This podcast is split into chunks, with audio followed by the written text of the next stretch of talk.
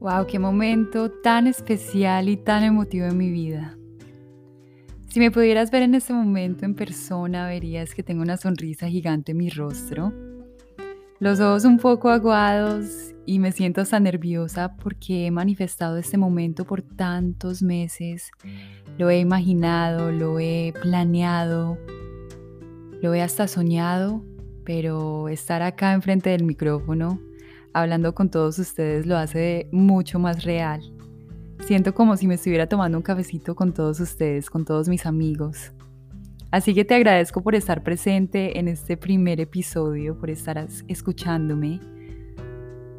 Esto en realidad es algo que estoy creando con mucho amor para ti y para mí, algo que nos va a conectar muchísimo más, algo que voy a, a poder demostrar quién es realmente María Clara, porque siento que a través de mi Instagram no lo he demostrado 100%. Me ha costado un poquito y creo que nos cuesta a todos porque estamos tan mentalizados en que debemos mostrar el lado bonito de nuestras vidas. Pero por acá quiero ser completamente abierta. Quiero contarte eh, mi historia, te quiero contar por lo que he pasado durante mis 24 años. Yo soy María Clara Ramírez, tengo 24, nací en la ciudad de Manizales, eh, pero a los dos días mis papás me llevaron para el pueblito de Supía, donde nació y ha vivido toda mi vida mi papá. Este pueblito es conocido por sus colaciones, por sus ferias, por su gente. Su gente tiene un calor humano indescriptible. De verdad que siempre es algo que resalto a donde voy. Les digo que, que mi gente es maravillosa y que deben visitar su pía. Y les prometo que se van a mañar, de pronto hasta se quedan por allá viviendo. Las montañas son espectaculares, los alrededores y allí crecí hasta los 11 años.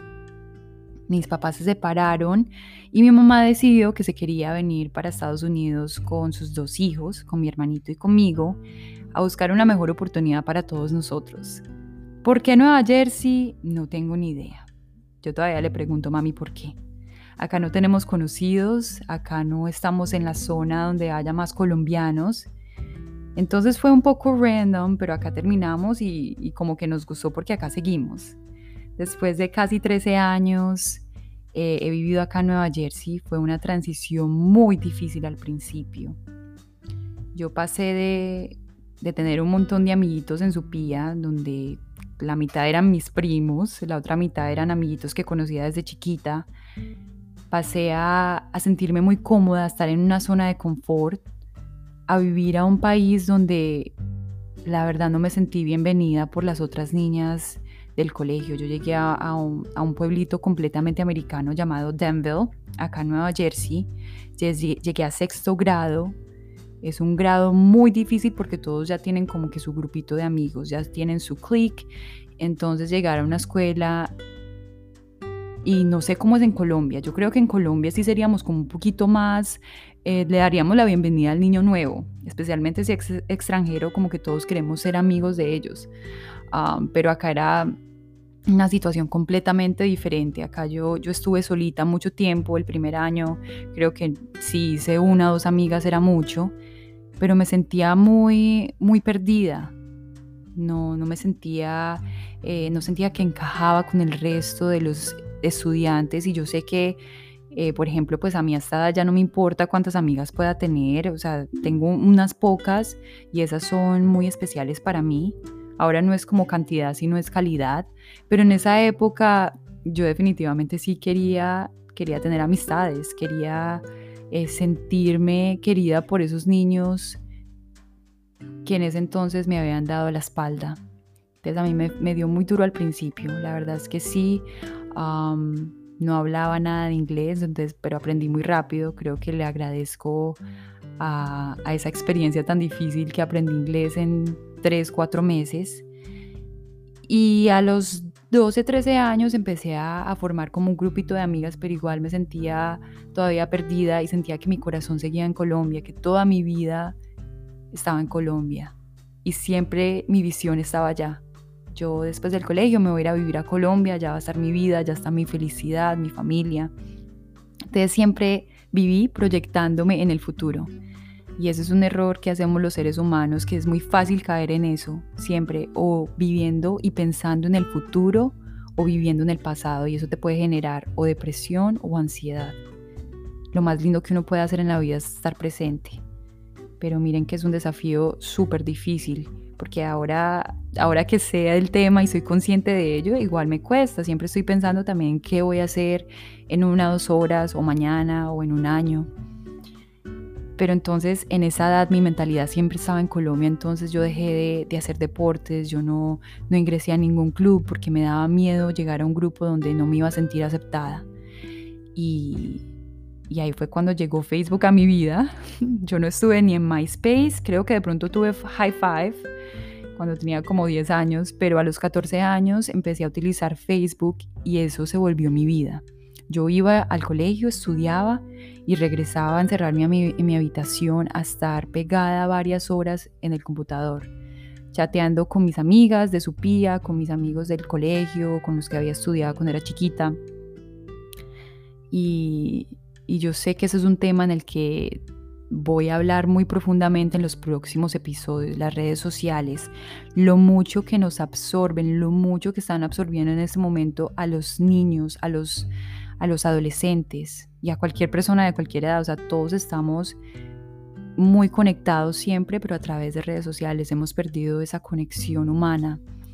Y, y yo definitivamente buscaba aprobación, buscaba aceptación, buscaba muchas respuestas, muchas cosas que yo no misma me estaba entregando a mí, las buscaba por redes sociales y así viví hasta los 18 años, eh, siempre muy solita, siempre en mi espacio.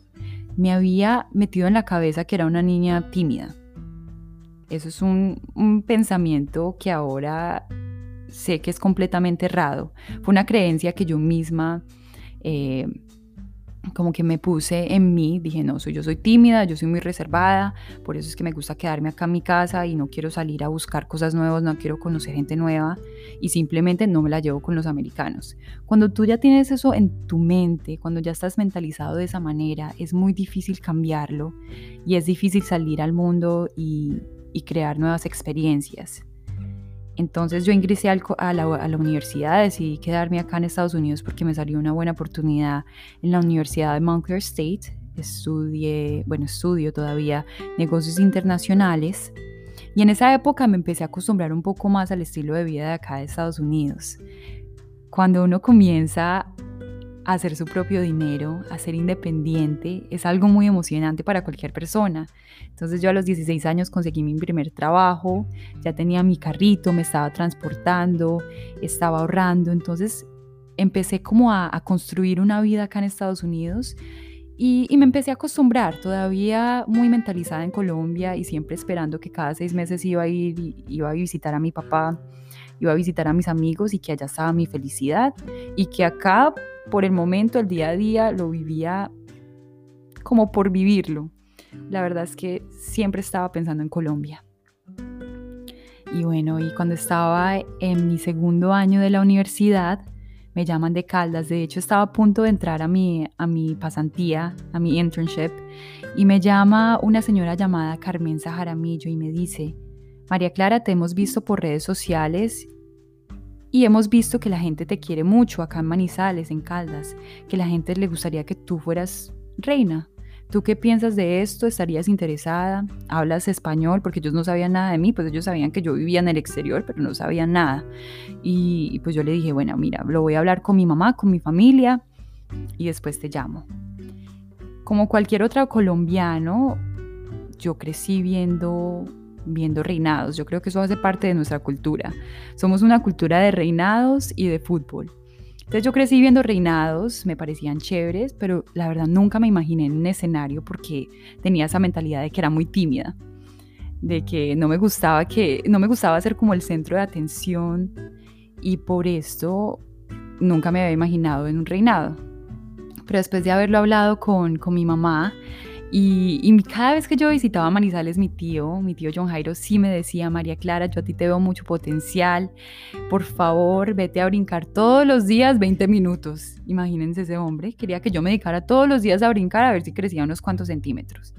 Y yo pues no le hacía caso, yo decía, no, eso para qué, como así, yo estoy, yo voy a ir a, terminar mi carrera, la verdad no me, no me importan mucho los reinados. Ah, para mí, pues, pero igual cuando se me presentó la oportunidad, lo vi como ese escape de Estados Unidos. El momento perfecto para regresar a mi país, vivir allá un tiempo, poder cumplirle el sueño a mi familia.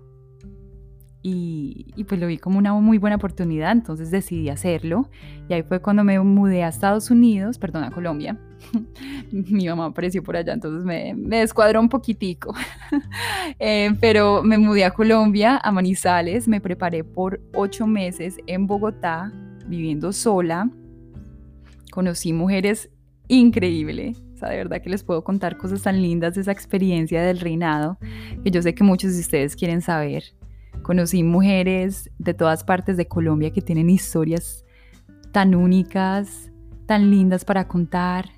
Y, me empecé a empapar mucho de ese reinado, me empecé a, obsesionar y a, y a, querer ganar. Yo dije, bueno, no, esto no era antes mi, como meta, pero me está empezando a gustar esto están, y, estaba recibiendo mucha aceptación otra vez, volvemos a la aceptación de las redes sociales, estaba, recibiendo mucha aceptación por parte de todos ustedes, de todos los seguidores, y yo decía, bueno, tengo como oportunidad para ganarme esto. Yo literal me metí mucho en el cuento practiqué, ensayé ocho meses muy juiciosa, yendo todos los días a clases. Todo el día, el, horario de una reina es bastante apretado, es, es, muy agitado. Todo el día estás yendo a clases, estás de un lado para el otro y es muy bacano. A mí me encanta eso, me encanta tener como una estructura en mi vida. Entonces la verdad lo disfruté muchísimo.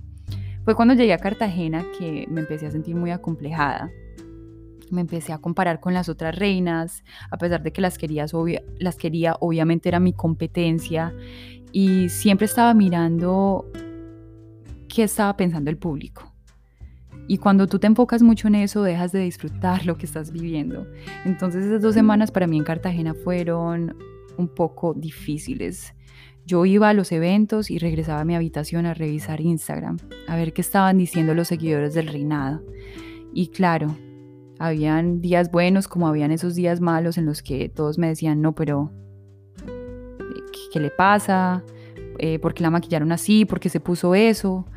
Eh, y eso a mí me, me, me, dolía muchísimo porque yo sentía que yo había entregado tanto de mí, que había puesto en pausa mi vida acá en Estados Unidos para ir a representar a mi país, a mi departamento, a mi país y sentir que de pronto me estaban dando la espalda en algunas, en algunas ocasiones me daba muy difícil. Entonces se pueden imaginar, yo leyendo esos comentarios y al otro día tener que levantarme a las 4 de la mañana. Y eso no sucedió a todas, porque de verdad que para todas es, es, duro. Unas son más fuertes que otras y, y deciden no leer comentarios o no les importa. Pero claro, todas estamos pendientes de las redes sociales, estamos buscando como esa aprobación. Por eso es que yo siempre he dicho y aconsejado que no hagamos comentarios negativos en redes sociales. De verdad que eso nos duele. Nosotras somos chicas completamente normales, de hecho somos muy jóvenes y esos comentarios a uno le pueden afectar muchísimo. Entonces al siguiente día, después de yo leer esos comentarios tan negativos, yo salía y me sentía acomplejada, me sentía insegura, sentía que estaba eh, en el sitio equivocado. Y, por eso es que muchos de ustedes me preguntan, María, ¿qué te pasó en Cartagena? Eso es exactamente lo que sucedió. Yo, yo misma permití que esos comentarios negativos me afectaran esas dos semanas. Que si igual no iba a ganar, no iba a ganar y punto, pero que me los hubiera disfrutado ese, tiempo allá. Mucha muchos familiares habían hecho el esfuerzo de ir a apoyarme. Ahí estaba mi barra, que no era la más grande, pero eran personas que estaban ahí haciendo un esfuerzo, eh, un esfuerzo muy grande por estar en Cartagena. Y, pues para eh, muchos de ellos era un sueño, un sueño gigante. Hasta para mi papá, que no le gustaba la idea del reinado, me estaba apoyando y estaba emocionado y al final le dolió cuando yo no entré al top 5. Entonces, la noche final llega.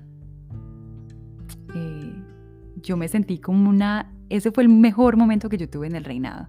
Cuando estuve en ese traje de coronación me sentí como la ganadora, me sentí muy bien, me sentí presente y dije, wow, no, me siento como una, una una reina, me siento como la reina de Colombia y quiero salir y responder esa pregunta final y comerme, comerme el mundo, mejor dicho, estaba lista para salir a comerme el mundo y, y pues por razones, por razones que obviamente los jurados saben por qué están escogiendo a ciertas niñas, yo no entré al top 5 y después de ese día me sentí un poco perdida porque ya entonces perdí esa rutina de, wow, estaba preparándome por tantos meses para poder llegar a Cartagena eh, y poder participar y ganarme la corona y después de eso como que no sabes muy bien qué hacer con tu vida, uno se siente un poco desubicado.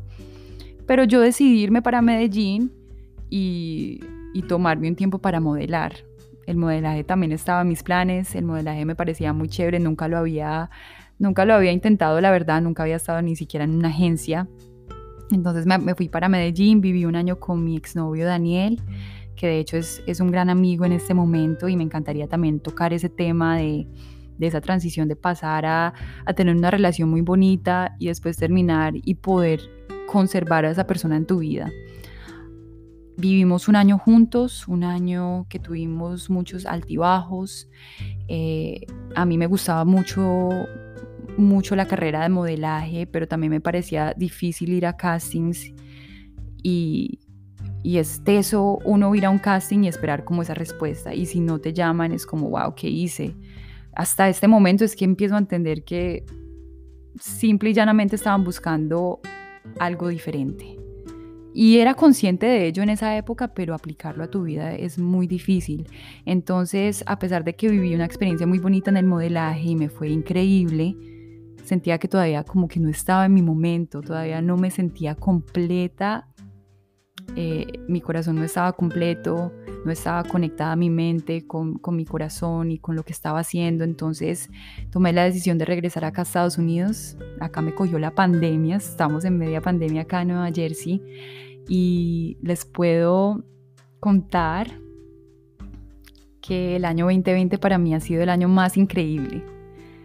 Ha sido un año que a mí me ha abierto los ojos, me he vuelto una mujer consciente, una mujer que lo, lo más importante para mí en este momento es estar bien, estar bien conmigo misma, darme ese autocuidado, ese autoamor. Eh, ha sido un proceso difícil, pero este año le di la bienvenida a muchas nuevas experiencias como la soltería. Había tenido un novio desde los 17 años, entonces es el primer año en el que estoy completamente sola, dedicada a mí. Ha sido una experiencia muy linda.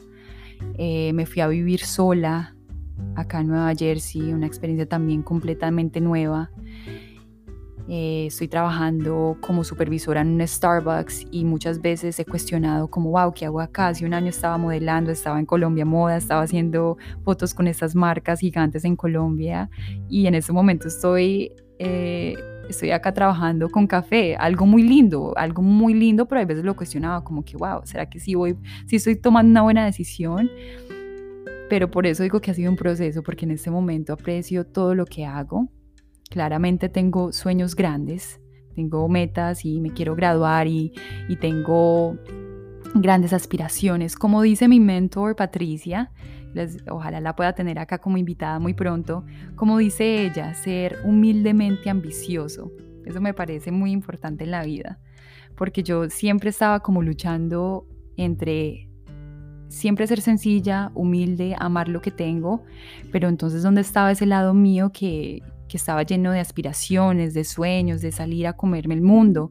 Entonces, qué lindo no poder tener ese balance y ese equilibrio entre amar donde estás en esta faceta, en este momento, pero también querer más. Y, pues aceptar lo que se viene con la vida. Entonces, en este año he aprendido todo eso, estoy trabajando con ella eh, sobre muchos diferentes temas, son talleres muy, muy bacanes, muy bacanos, donde me me he encontrado a mí misma, he llorado, he dicho, wow, no sabía que ese momento específico en mi niñez o en mi adolescencia había afectado eh, ciertas cosas de mi vida. Voy a tocar mucho más ese tema más adelante y como les dije, me encantaría tenerla a ella como invitada y a muchas otras personas que van a que vamos a hablar de diferentes temas. Entonces, el podcast básicamente, ya que les conté un poco sobre mi vida, el podcast Aclaremos Juntas está abierto a todas las personas, no solamente niñas, está abierto a los hombres, a, las mujeres mayores, no importa la edad que tengas, este es un espacio para todos ustedes creado con muchísimo amor, eh, donde todos vamos a poder compartir nuestras historias, porque al final de cada podcast quiero compartir eh, los mensajes que ustedes me, han enviado, sus experiencias, sus historias. Y este podcast es inspirado específicamente en mi hermana y en mis primitas menores. Eh, todas esas niñas que están como ingresando a esa edad, entre los 11, 12 años, esa es la, la etapa en la que está mi hermanita específicamente. Un momento que a mí me marcó mucho fue hace dos años exactamente. Isabelita sabe que, que, yo he contado esta historia antes y ella sabe que yo voy a ser muy abierta en este podcast porque quiero que, que todos entendamos que, que, la gente pasa por esto y, más un niño. Eso me parece muy impactante de una niña tan, tan chiquita, una niña que a mí me parece completamente hermosa, una mujer noble, yo le digo mujer porque es que tiene mente de mujer, eh, una niña noble, curiosa, llena de vida, de sencillez, ella es una mujer generosa, entonces eh, recuerdo que hace dos años cuando estábamos en un New Year's Party, New Year's Eve Party, una, una fiesta de, de Año Nuevo. Mi hermana estaba hermosa, tenía un vestidito de cuadritos con unas zapatillas y se había encrespado el pelito y yo la veía tan linda. Tenía apenas como nueve años en esa época.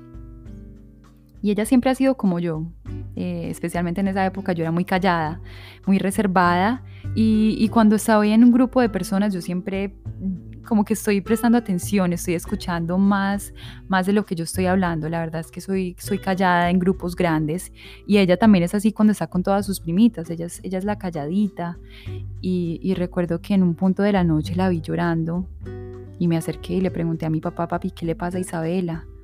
Y me dice, es que tu hermanita no se siente linda. Y eso a mí me impactó tanto. Eh, recuerdo que fue como, wow, no puedo creer que yo a ella la veo tan hermosa. Mi papá la ve tan hermosa. La amamos y la vemos perfecta y ella se está sintiendo de esta manera. Y fue cuando yo misma me empecé a cuestionar lo que yo pensaba cuando yo me miraba al espejo. Yo creo que todos somos ejemplo para, para los niños, para los jóvenes.